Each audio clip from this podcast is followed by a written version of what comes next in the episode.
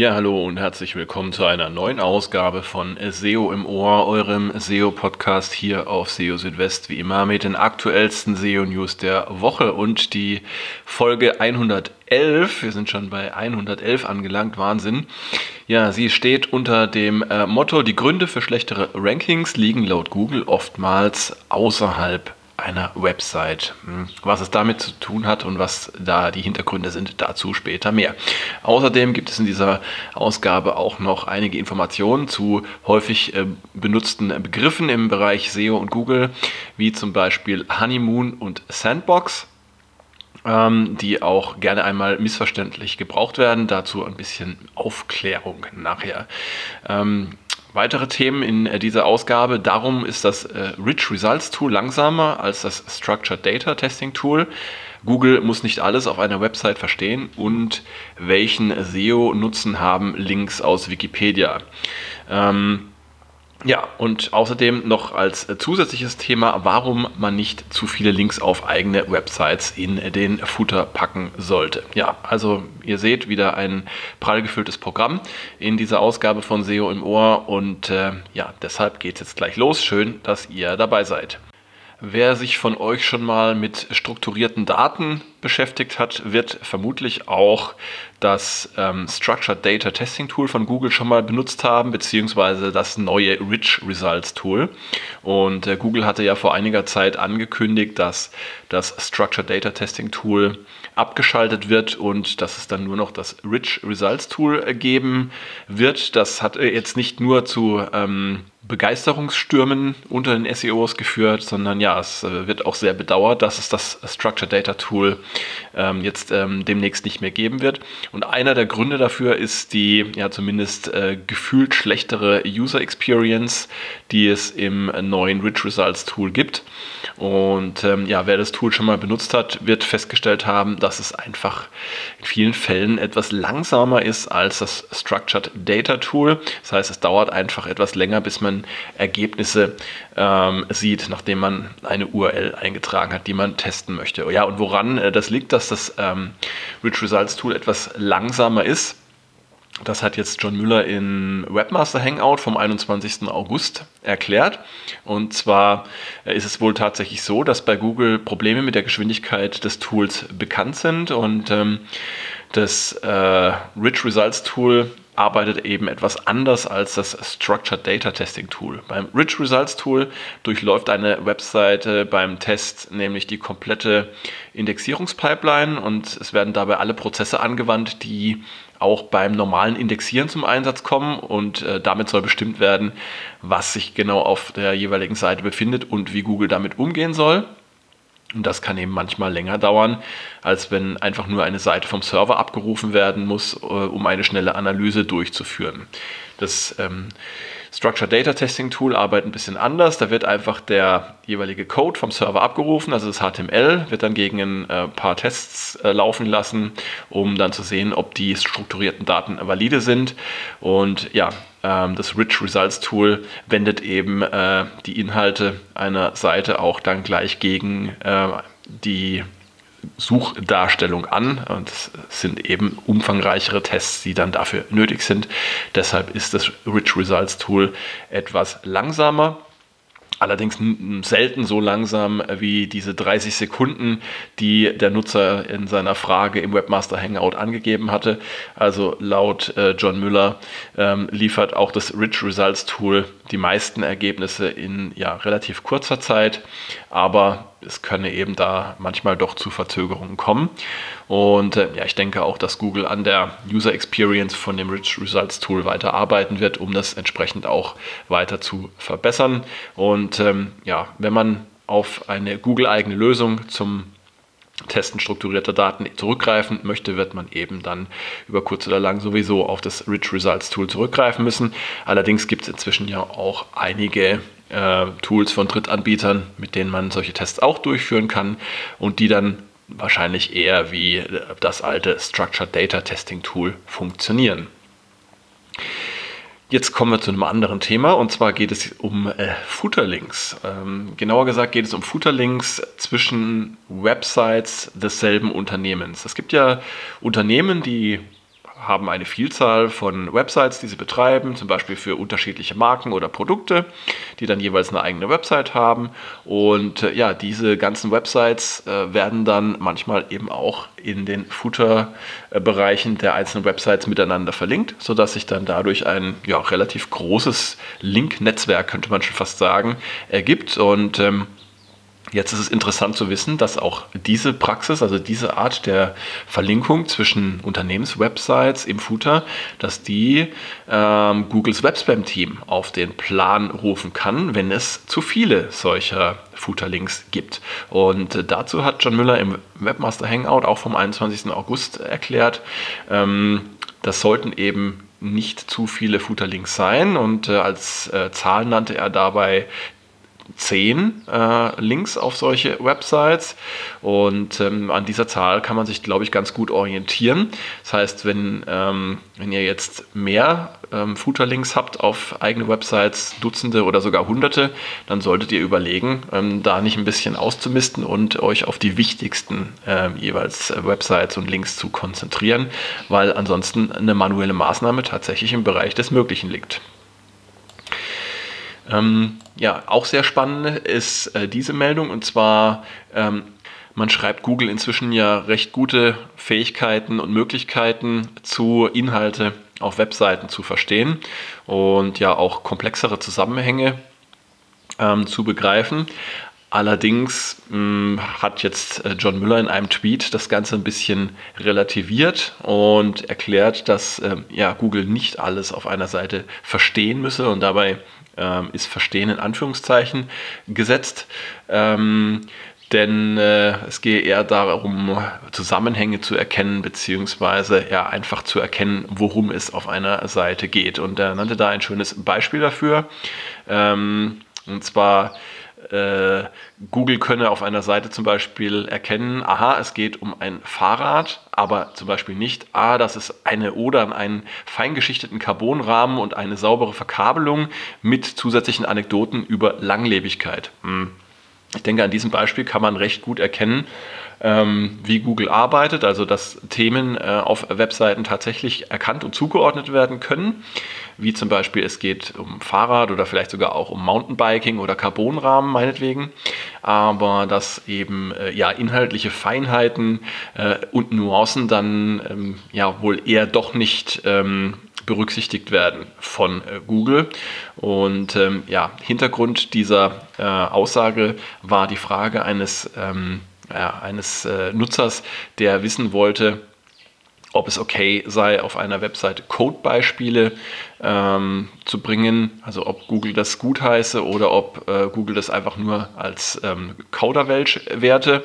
Ja, und äh, vor diesem Zusammenhang ähm, sagte Müller ganz einfach, ähm, Codebeispiele sind okay, ähm, denn man sollte die Seite oder eine Website im Sinne der Nutzer ähm, gestalten und wenn die solche Beispiele kopieren und wiederverwenden können oder zumindest aus ihnen lernen können, dann sei das doch prima.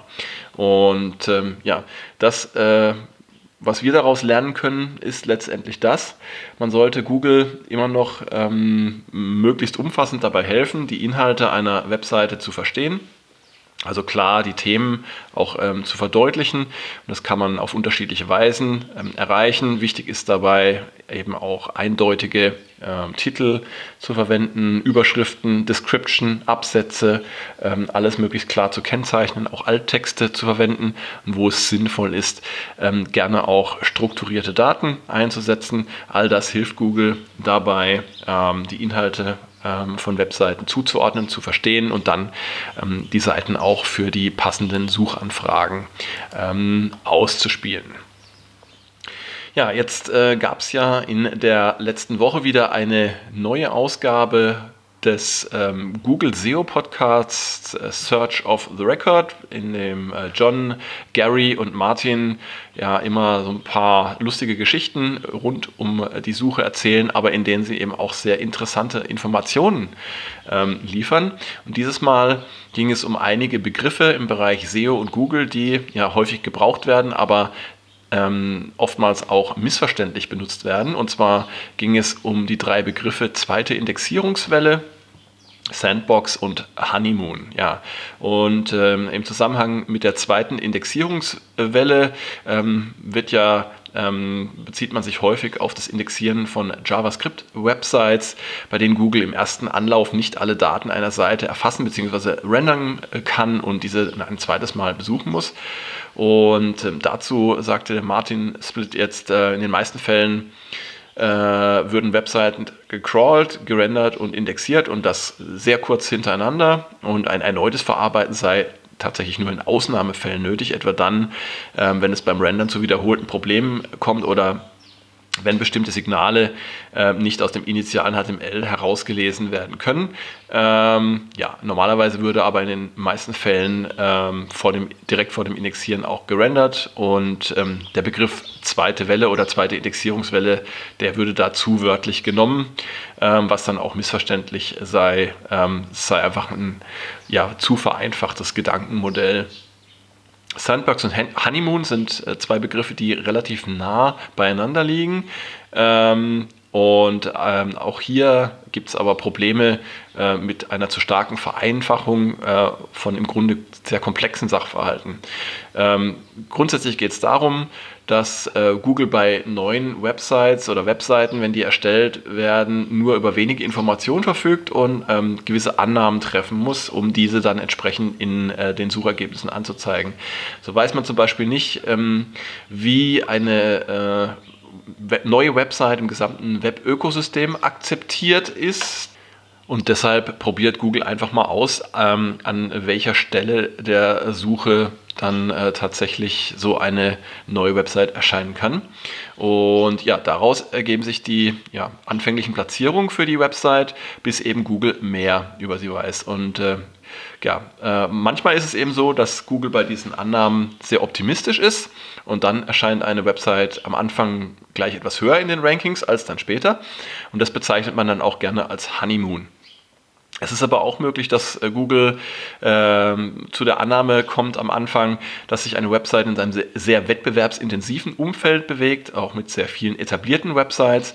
Und in diesem Fall würde eine neue Website zu Beginn dann erstmal weniger prominent in den Suchergebnissen erscheinen, ähm, was dann auch häufig als Sandbox bezeichnet wird. Also im Prinzip handelt es sich äh, bei äh, Honeymoon und Sandbox um ja, zwei ähm, einander gegenüberliegende Positionen ähm, die aber ähm, im Prinzip dieselbe Ursache haben.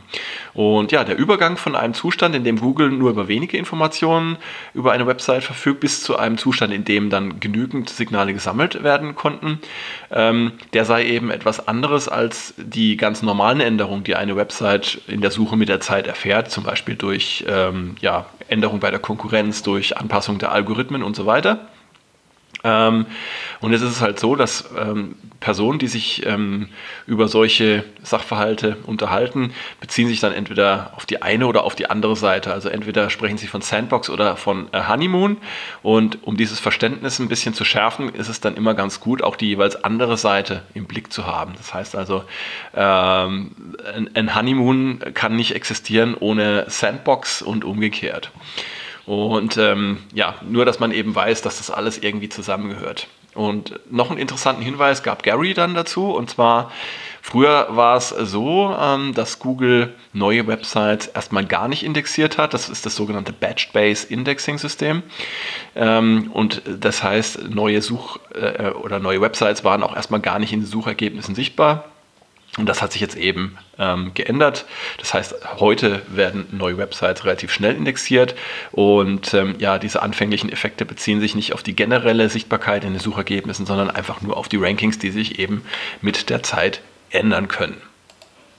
Ja, jetzt kommen wir ähm, ja, zur eigentlichen Titelmeldung dieses ähm, Podcasts. Und zwar geht es darum, ähm, dass laut Google die Gründe für gesunkene Rankings häufig außerhalb einer ähm, Website liegen können. Also es ist ja so, Wer sich schon mal mit ähm, schlechteren Rankings rumschlagen musste, der möchte natürlich wissen, woran es liegt. Und meistens ähm, denkt man zunächst einmal, die Ursachen liegen auf der eigenen Website. Entweder dass es technische Probleme gibt, dass es inhaltliche Probleme gibt ähm, oder eben andere Probleme, strukturelle Probleme. Aber es kann natürlich auch gut sein, dass man ähm, erstmal selbst gar nichts äh, falsch macht, nichts geändert hat und die Rankings trotzdem äh, sinken. Und ähm, da gibt es verschiedene Ursachen, die da reinspielen können. Auch das wurde in einem Webmaster Hangout jetzt erklärt. Es gibt ähm, ja da drei Arten von äh, Einflüssen oder Kriterien von Einflüssen, die da eine Rolle spielen können. Das sind einmal Änderungen im Web, und da insbesondere bei den äh, Wettbewerbern, dann Änderungen an äh, Google Suchalgorithmen und schließlich auch Änderungen der Nutzererwartungen. Gerade in sehr wettbewerbsintensiven Branchen ist es natürlich auch so, dass die Konkurrenten ähm, große Anstrengungen unternehmen, um in den äh, Suchergebnissen vorne zu bleiben. Da äh, zu zählen zum Beispiel Investitionen in ihre Websites, in Linkaufbau, äh, ja auch in technische ähm, Updates. Und all das ähm, kann natürlich, wenn man selbst äh, mit der eigenen Website ähm, ja, auf dem alten Stand verharrt, dazu führen, dass äh, die Konkurrenten dann vorbeiziehen in den Rankings und dass man dann entsprechend ähm, ins Hintertreffen gerät, auch ohne dass man selbst jetzt irgendwas schlechter macht als vorher. Es geht also äh, dabei um einen Vergleich zwischen der eigenen Website und der äh, Website der Konkurrenz. Ja, ähm, worüber wir hier auch sehr häufig ähm, berichten auf SEO Südwest und ähm, was natürlich jede Website treffen kann, sind schlicht und ergreifend Änderungen an Google Sucheralgorithmen, die besonders dann immer sichtbar werden, wenn sogenannte Core Updates stattfinden. Also das sind Updates, die von Google dann auch tatsächlich bestätigt und kommentiert werden. Und nicht zuletzt auch Änderungen der Nutzererwartungen können dabei eine Rolle spielen. Das heißt, ähm, äh, Nutzer haben einfach ähm, andere Interessen, andere Vorlieben und ähm, das Ganze kann sich dann eben auch in äh, den Suchergebnissen oder in, im Klickverhalten in der Suche widerspiegeln, was dann äh, indirekt auch wieder Einfluss nehmen kann auf die Ausspielung von äh, Googles Suchergebnissen. Ja, und man sollte einfach versuchen, hier stets auf dem Laufenden zu bleiben, was all diese Bereiche betrifft. Ähm, man sollte also einmal immer die wichtigsten Wettbewerber im Auge behalten, gucken, was die so machen, ähm, was sie ändern, was sie aktualisieren. Denn oftmals ähm, fließen ja auch hier schon tatsächlich ähm, aktualisierte und geänderte Nutzererwartungen ein, auf die sich die Konkurrenz ganz einfach einstellt. Ähm, zweitens äh, ist es zu empfehlen, ähm, zu schauen, was äh, sind denn äh, Googles Ansprüche an die Qualität oder was äh, denkt Google, ähm, welches die Qualitätsansprüche der Nutzer sind. Und hier lohnt sich immer wieder ein Blick in die Google-Richtlinien für Qualitätstester. Ähm, dort findet man zum Beispiel äh, Informationen darüber, was Google unter EAT versteht, also unter Expertise, Authoritativeness und Trustworthiness. Das sind wichtige Kriterien zur Bewertung der Qualität von Suchergebnissen bei Google. Und das äh, steht für Expertise, Maßgeblichkeit und Vertrauenswürdigkeit, also ein großes Thema auch immer wieder unter SEOs. Und ähm, ja, es ist auch zu empfehlen, äh, die Nutzererwartungen regelmäßig zu überprüfen und sie mit dem eigenen Angebot abzugleichen. Das kann man zum Beispiel tun über eine direkte Befragung der Nutzer oder die Möglichkeit auch Feedback zu hinterlassen. Ja, und nicht zuletzt ist es natürlich auch empfehlenswert, sich über ähm, Google Updates und ähm, ja, all das zu informieren, was sich bei Google so tut. Und ähm, da empfehle ich euch einfach, ähm, euch ähm, regelmäßig ähm, mit einschlägigen SEO-Blogs äh, zu befassen. Ähm, es gibt ja ein paar ganz gute Blogs hier in Deutschland. Welches, äh, welchen Blog ihr dann auswählt, das überlasse ich natürlich euch. Äh, zwinker, zwinker. Ja, und wer all diese Faktoren im Auge behält, hat ähm, gute Chancen, eben nicht nur heute, sondern auch in Zukunft gute Rankings in äh, Google zu erzielen.